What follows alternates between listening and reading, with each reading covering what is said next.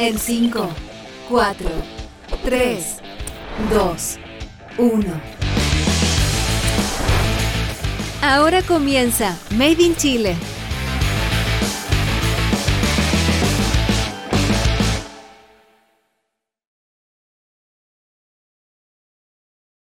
A todos y todas.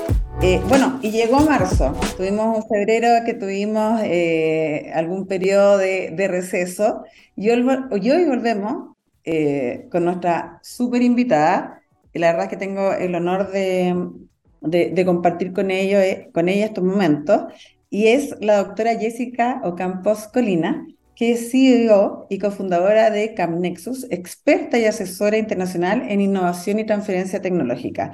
Jessica tiene más de 18 años de experiencia internacional, trabajando en innovación y transferencia de tecnologías para el desarrollo sostenible, apoyando a distintos países en la construcción de ecosistemas y economías basadas en el conocimiento. Dando además de primera mano el diseño, desarrollo e implementación de tecnología. Bueno, posee fortalezas comprobadas en innovación, ha venido mucho a Chile, porque la verdad es que eh, Jessica es chilena, así que eh, nos va a contar también un poco de eso más adelante. Es una reconocida expositora, experta, como mencionaba, en distintos ámbitos de la innovación y transferencia tecnológica, y además que me ha metido las manos en la masa, digamos, para hacer esto. Y ahora además es CEO y fundadora de empresas tecnológicas. Actualmente está liderando la captación de inversiones de startups desde la Universidad de Cambridge. Jessica, bueno, muchas gracias por acompañarme. Muchas gracias, Varinka, por la invitación. Estoy muy agradecida y, bueno, gracias por la, por la presentación y la introducción. Jessica, mira, empecemos porque tú eres de Antofagasta, de Antofagasta, Cambridge. Entonces, ¿cómo, cómo además que Antofagasta es una muy bonita ciudad, yo también nacida, digamos, en, en Antofagasta, eh, y en ese sentido, ¿cómo tú decides estudiar, ¿cierto? Ingeniería, una, carrera que igual eh, cuando estudiaste estaba quizás más alejada de lo que eran los referentes mujeres en esos ámbitos. Y después llegar a Cambridge y ya, bueno, en Cambridge además está haciendo distintas cosas. Entonces, ¿cómo fue tu camino desde la niñez darte cuenta que te gustaba las carreras de STEM, eh, que te convertiste en científica, ¿cierto? Y después en, eh, llegar a Cambridge. Bueno, sí, ciertamente eh, soy originaria del norte de Chile, de Antofagasta. Eh, toda mi familia es de, allá, de, familia de, La Pampa, de, Salitre. Y somos una familia de varios hermanos. Y siempre buscando, mis padres, en particular mi madre, eh, el mejor futuro para nosotros es que eh, migramos a Santiago, porque mi hermano mayor entró a la Universidad de Chile justamente a estudiar ingeniería. Y, mm, y ahí entonces, digamos, que empieza como un poco la carrera y la, esta, esta búsqueda o la curiosidad científica probablemente. Eh, siempre, bueno, bastante introvertida y siempre un poco ligada con la naturaleza y buscando cosas, yo creo que a todas nos ha pasado en las, que vivimos en ese, en ese mundo, eh, inventando cosas, inventando fórmulas eh, en el jardín, qué sé yo. Y mm, yo creo que el hecho de probablemente tener este apoyo familiar y, ver que em, es necesaria una educación para poder superarse. Eh, desde por el lado de mi, de mi lado materno, nuestra generación sería la primera en ir a la universidad y, em, y nosotros, digamos, a nivel ya más profesional y académico. Y eso para nosotros también es una tremenda, una tremenda aspiración. ¿no? Em, la, la ida directamente en Santiago para mí también fue explorar y conocer eh, nuevos mundos y la carrera científica desde el colegio, para luego cuando tuve la oportunidad, porque un profesor de física eh, me presenta a la escuela de verano en la Universidad de Chile, fue cuando eh, entré a la Chile en tercero o cuarto medio a hacer la escuela de verano. y conocí al profesor Nelson Zamorano y, mm, y al profesor eh, Hugo Arellano, y ahí fue realmente que me di cuenta que yo quería estudiar ingeniería civil en biotecnología en la Universidad de Chile. Y era así una meta que tenía, eh, eso era lo que iba a hacer, o estudiaba medicina. Y entré a ingeniería gracias a haber hecho esa escuela de verano. Eh, la oportunidad de, estar en la universidad, aún estando en el colegio, fue bastante positiva. Y claramente, como tú mencionas, Barinka, el hecho de, tener, eh, sí, éramos muy pocas mujeres, el 10% o menos, y mm, de, todas maneras, eh, claro, fue un, fue, un, cambio, pero creo que también nos, al menos a las mujeres que estábamos ahí, nos dio una, una una manera de desenvolvernos que, nos dimos cuenta que, teníamos que eh, destacarnos y éramos todas bastante buenas. Y nuestros compañeros hombres eran muy, también muy apoyadores.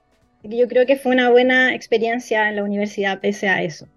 Em, sí, tuve eh, posteriormente a terminar la universidad, eh, bueno, entre medio tuve la posibilidad de, hacer una pasantía en, en Bayern, en San Francisco, en Estados Unidos y eso también me permitió ver en la, en la realidad cómo es el, mundo de la industria y trabajé por varios años en la industria en Chile, en, como en el área de operaciones, desarrollo de, productos para llevar al mercado. Y ya cuando tuve la oportunidad de irme afuera de Chile, tomé esa decisión y me fui a trabajar en una industria francesa en Alemania en el desarrollo y eh, investigación y desarrollo de productos lo cual gatilló en mí una necesidad de sacar un doctorado, porque para poder crecer en este mundo de la ciencia y tecnología, sin un doctorado no lo iba a lograr. Y bueno, y fundé mi empresa mientras estaba aquí en Cambridge, eh, y, uh, y es ha sido una manera muy eh, enriquecedora y, y, de ver el impacto real que hay eh, con nuestro desarrollo tecnológico en la sociedad.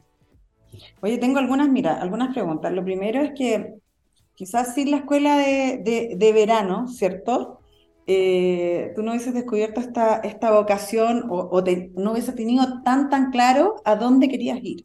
Entonces, en ese sentido, ¿qué lecciones podemos sacar de, eso? Esta es una pregunta personal. ¿Cómo lo ves tú, por ejemplo, nosotros que en el fondo además... Eh, existen varias regiones en el país, donde existen varias distintas universidades. O sea, ¿lo ves como algo clave para niñas para incentivar este tema de, de, que existan más mujeres en, en, carreras STEM? ¿Y cómo funciona, por ejemplo, eh, en Cambridge? ¿Es la misma, la misma brecha? Esa es la, esa es la primera pregunta. Bueno, sí, la verdad es que a nivel global, lamentablemente la presencia femenina en, no solo en las áreas STEM, sino que en las áreas de, cada vez que llegamos más a, las áreas de liderazgos eh, hay muy, poca presencia. Y eso pasa en todo el mundo. Eh, lo cual es bastante eh, lamentable y necesitamos seguir trabajando en esa dirección. Yo creo que una de las, de, las, de las cosas más difíciles para mí ha sido encontrar modelos de mujeres, referentes mujeres, que sean, no siquiera mujeres, personas con las cuales yo me pueda identificar, que se, que se alineen a lo que yo soy y lo que yo espero en términos de mis valores también. Y, mm, lo más próximo son mujeres, y faltan muchas.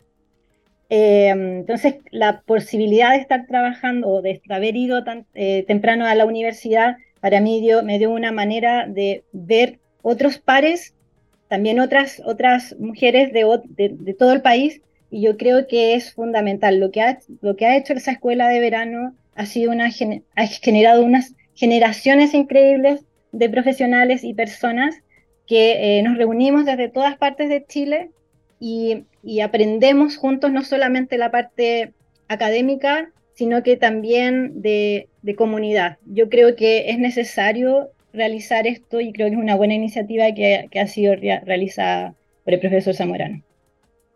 Oye, y lo otro que mencionaste que es súper, súper interesante está ahí eh, en la empresa, qué sé yo, y dijiste, no, yo te voy a hacer un PhD y además, eh, además del PhD, digamos, cofundaste una empresa. Ese PhD, ¿dónde lo hiciste y qué es lo que, que realmente así, ahora, con el tiempo mirando para atrás, ¿qué es lo que más valioso que, te entregó? Además, digamos, de, los conocimientos y todo. ¿Y de qué se trata CamNexus?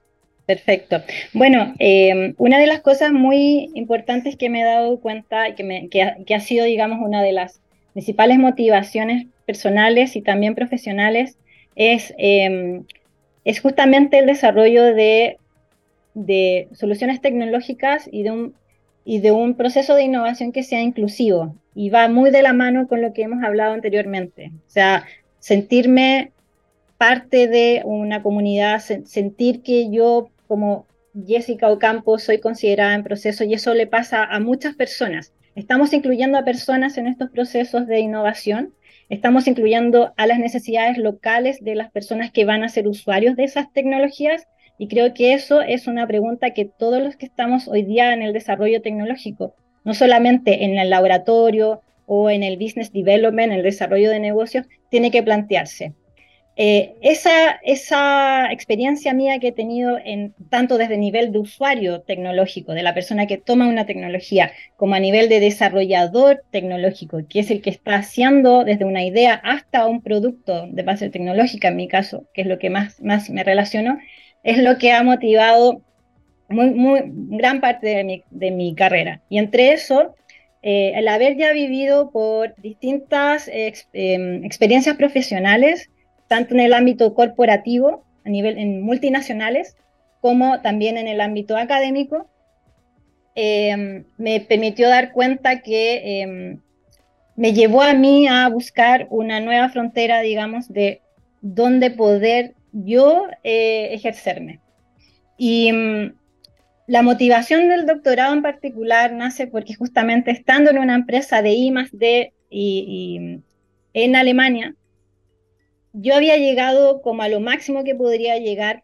Y aquí recuerdo exactamente unas palabras de un supervisor que me dijo, tú eres mujer, tú eres latinoamericana y no tienes un doctorado. ¿Por qué no vuelves a tu país? Eh, de todas esas tres cosas, eh, yo creo que el doctorado lo podría cambiar. y fue lo que decidí hacer. Dije, bueno, en realidad hacer un doctorado es lo que siempre he querido hacer. Y no me va a impedir mi crecimiento personal y ni profesional. Y decidí eh, hacer un doctorado y decidí hacerlo en una de las mejores universidades del mundo. Dije, si voy a hacer el doctorado, lo voy a hacer en las mejores universidades del mundo y en el área que a mí me apasiona, que es la biotecnología. Y así fue que me, vine a Cambridge, a Reino Unido, y hice el doctorado en Ingeniería Química y Biotecnología.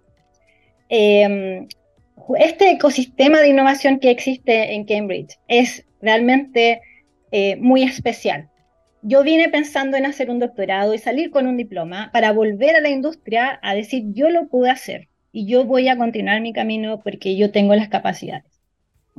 Pero ¿sabes qué pasó? Me di cuenta que el mundo era muchísimo más amplio que solamente venir a hacer el doctorado por eso, sino que aprendí de un ecosistema de innovación que es un ambiente seguro aquí para poder eh, equivocarse y volver a levantarse y era el mejor lugar donde yo podía explorar una capacidad que yo no tenía identificada, que era ser eh, emprendedora.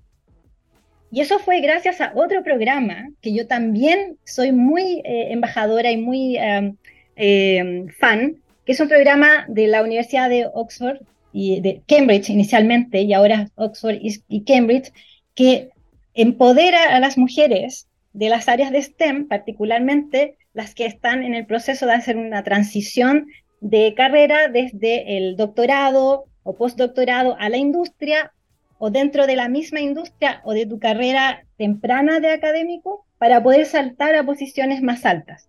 Porque muchas veces ocurre que como no vemos modelos, tendemos a, quedarnos, eh, no, podemos ver un objetivo. Y ese programa que se llama Rising Wise es un programa de mujeres para mujeres, pero porque queremos modificar el sistema y no las personas. What we want to fix is the system, not the people, not the, not, the women. Y gracias a ese programa realizado, yo lo hice como estudiante en 2014, em, me dio las herramientas para yo decidir hacer eh, una empresa. Y esta empresa la hice efectivamente, como tú dices, en paralelo, cuando yo estaba haciendo el doctorado, yo estaba trabajando en em, nuevos mecanismos, nuevas tecnologías para, o soluciones para los, la problemática de la vía biopreservación de, de productos de base biológica que pueden ser aplicados a vacunas, a trasplante de órganos, etc. Em, y em, con esta visión me lanzo con la, realizar una empresa, de hecho hice dos, y la empresa eh, CamNexus es una empresa que tiene dos pilares. Un pilar muy fuerte de consultoría en eh, lo que sería como Management Consultancy para innovación, y ahí apoyo a gobiernos, a empresas, eh, a universidades a, mejorar las capacidades de innovación y de transferencia tecnológica. El portafolio, evaluación del portafolio, propiedad intelectual, cuáles son los mecanismos de transferencia, levantamiento de capital, etc. Y por otro lado, em, el desarrollo tecnológico en sí mismo, que lo inicié el 2018 y que ha sido eh, realmente muy gratificante y una tremenda experiencia, porque para ser en realidad experto hay que hacerlo uno, ¿no? Entonces uno aprende en el, en el, en el, en el hands-on, en el, en, el día a día. Oye, eh, Jessy, y bueno, y en ese sentido tuviste que eh, una de las cosas que hablamos mucho acá es la dificultad de la vinculación entre industria y academia, ¿cierto? Eh, y tú acá haces esa transición en el fondo también. ¿cómo, ¿Cómo lo ves tú ¿Cómo, lo, cómo ve el ecosistema chileno versus eh, el ecosistema, digamos, donde tú estás? Eh, y así como, ¿cuáles son las best practices? Con toda la experiencia que tienen. Sí, la verdad es que em, una, una de las cosas positivas de toda esta carrera ha sido, como decía inicialmente, la posibilidad de ver eh, los desde distintos ámbitos los procesos de transferir tecnología. ¿Y a qué me refiero yo? Seguramente nuestros auditores y, quienes están aquí conectados lo conocen porque conocen esta, este programa. Cuando hablamos de transferencia de tecnología no estamos refiriendo al proceso de tomar el resultado de una investigación y desarrollo y y llevarlo al mercado, pero a partir de la transferencia de ese, de ese, de ese paquete tecnológico o propiedad intelectual para transformarlo en un producto. Normalmente esto pasa por, varios, por varias manos, por varias organizaciones que eh, le entregan más capacidades que la que originalmente tenía el equipo eh, inventor, por decir así puede ser un científico y eso lo, continúa una, un centro de tecnológico y luego una, spin-out que es la que es el vehículo que lo lleva al mercado. O a veces una corporación, un corporate, que agarra ese spin-out, lo compra y continúa con el desarrollo. Entonces, em, yo creo que es un primero un concepto. Eh, por lo tanto, no es solamente tomar un, un producto y venderlo. Eh, y comprarlo. Eso, eso no es transferencia tecnológica, eso es un proceso de compra. El proceso de transferencia tecnológica, por lo tanto, toma muchísimo tiempo. O sea, puede tomar mucho tiempo, como es, parte del proceso mismo de innovación. La innovación son, ¿no es cierto? Ahí existen varias definiciones, pero básicamente es el hecho de tener un nuevo o, significativamente mejorado producto o, o servicio que es eh, mejora a la anterior, a la versión anterior, y que esta, esta entidad tiene que llevar a, ser hecha disponible o puesta a disposición para que alguien la use. O sea, tiene que ser implementada. Y tiene que tener un grado de novedad y creo todas esas cosas que ustedes probablemente han escuchado ahí anteriormente. Entonces, en eso, em, cosas importantes entender que la innovación es un proceso incierto, porque parte de la base de investigación y desarrollo que es normalmente generada por la curiosidad humana para aumentar el conocimiento. Ponerle un objetivo a ese I más D como un resultado es, es contra de la naturaleza de, de la innovación realmente, de la investigación y desarrollo. Pero a tener personas que sean capaces de identificar potenciales beneficios, áreas de oportunidad, cómo utilizar eso tempranamente cuando la tecnología no es producto, es realmente casi un arte. Y eso requiere gente con experiencia. Y ahí estamos hablando de emprendedores, personas con visión. Tener en el ecosistema esas personas son vitales. Entonces, buena ciencia que, que traiga ese conocimiento, tener gente con esa visión, que tiene el conocimiento además técnico, tiene un conocimiento práctico. Ellos lo pueden ver cómo se usa en alguna industria. A lo mejor va a cambiar radicalmente algo que se estaba haciendo en un sector productivo que hoy día estaba generando pérdidas o no estaba siendo sostenible. Eso es parte de esa visión. yo estoy hablando de personas, pero también es necesario tener em, una, obviamente los recursos que nos permitan eh, acelerar, porque como son procesos largos, pueden tomar años. En promedio aquí en Cambridge puede tomar 12 eh, años quizás desde que se hace un, lo que se llama un, un disclosure, una, um, declaración de invención, hasta que finalmente esa tecnología o conocimiento llega a un producto y genera un impacto en la sociedad. 12 años por lo menos. O sea, estamos hablando de un proceso largo. Tener esa capacidad de pensar a largo plazo y un ecosistema que tiene un código de conducta, un código de, ética, por decirlo así. Yo sé que acá eh, yo puedo contar con eh, muchas personas que libremente me pueden dar su, su apoyo, su conocimiento. Y esa inversión intelectual, inversionistas intelectuales, se permite mucho eh, a nosotros tener un ambiente seguro donde, donde yo digo, donde fracasar, donde fallar, porque es en esa que uno aprende, en esas circunstancias que uno aprende. Entonces, entender que a lo mejor de 100 emprendimientos, solo 3 van a ser exitosos, e, es, entender eso. Y creo que eso es clave en nuestro ecosistema en, en Latinoamérica, en Chile en particular. Cómo eh, ver que, primero, la innovación toma tiempo, requiere ciencia muy buena, requiere mucho nivel de inversión y requiere que sea apuntado para, eh, finalmente, cuando alguien reconoce la, oportunidad, que sea em, implementada y alguien tenga la capacidad de adopción. Y, también escuchar a los que realmente son expertos y han transitado este camino, pues te ahorra como harto ¿cierto? Hartos, hartos errores de repente en el camino. Nosotros tenemos además, tenemos Corfo, ANIT, que, que entregan hartos fondos, pero realmente son fondos que además no, no, permiten esta gran inversión, porque son fondos más, más atomizados, más pequeños, por lo menos en, en, áreas que son tan importantes como el área bio, que requiere grandes cantidades de, de recursos. Eh, Jessy, mira, se nos va a acabar el tiempo pronto, entonces aquí Quiero, eh, quiero hay, un tema que lo encontré muy, muy interesante, que, que en el fondo eh, tú hiciste una charla hace poco eh, respecto al diseño centrado en el ser humano. Entonces, me gustaría que te refirieras brevemente a eso y nos aproveches de dar el link de, esa charla para que los auditores puedan revisarlo y después, ya que hablemos más, más libremente, digamos, de, de todo lo que es la empresa en general.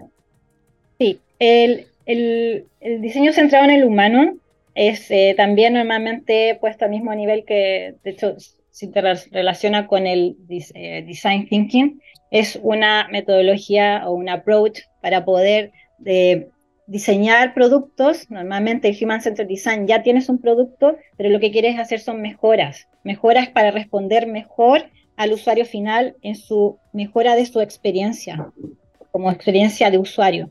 Eh, y eso significa que hay que eh, trabajar en un, en un, modelo como Agile del, o Lean Startup, donde uno parte con un, un, prototipo simple y le va, lo va a pasar a un grupo de, de, de usuarios que son como los testers para poder evaluar si cumple o no con los requisitos para mejorar la experiencia del usuario. ¿Cuál es la gran ventaja de esto? Es que permite, la, esto va dentro de un nuevo paradigma de, innovación, que es una innovación inclusiva. el usuario final también es parte del desarrollo de la tecnología o del producto en este caso. Y eso significa también que eh, estamos en este proceso, hay varios ingredientes. Uno, la empatía, eh, la posibilidad de, de, ir, de ir iterando, la iteración, eh, entender las necesidades y los problemas de ese usuario y finalmente poder incluir esto dentro de un producto. Esos son conceptos principales y nosotros lo hemos desarrollado en proyectos como en, en Brasil, que hicimos uno para, con el área de digitalización eh, y sensorización para la reducción de, em, de, digamos, la optimización del uso de agua y reducción de fertilizantes en la producción de arroz en Brasil. Y nos dio un tremendo resultado totalmente fuera de lo que estábamos pensando. Qué bueno. ¿Y dónde pueden ver la, la charla? Sí, te voy a mandar, eh, yo, yo, no sé cómo funciona, si te, voy a buscar el, link y te lo voy a mandar. Lo vamos a postear en Twitter. ¿Te parece que, que lo posteemos en Twitter para que después quienes nos están escuchando eh, puedan verlo en, Twitter respecto a esto? Te lo voy a mandar. Súper. Y, lo, y, ya para ir cerrando, eh, en ese sentido, bueno, tú has tenido varias experiencias, has venido a Chile. Ahora, además, te cuento que están, por ejemplo, distintas universidades están creando sus vicerrectorías de género, tienen direcciones de género. Eh, ¿Qué es lo que has visto, digamos, que, que de repente acá, desde Cambridge, nosotros podamos tomar cosas que efectivamente, digamos, ustedes son, temas que o ya tienen más resuelto o tienen mucho más experiencia y que nosotros, digamos, vamos en el camino de ir construyendo? Bueno, yo ya mencioné un caso que es este programa que nosotros estamos realizando. Yo participo del 2014 eh, y han, generado toda una, es una comunidad, es una red, son muchas generaciones de exalumnas de este programa en el cual nosotros eh, nos empoderamos, digamos, porque generamos nuevas herramientas para nosotras mismas eh, em, saber qué, tomar, qué decisión tomar. Básicamente es eso. No es ser emprendedora como una empresaria, sino que qué decisión tomar.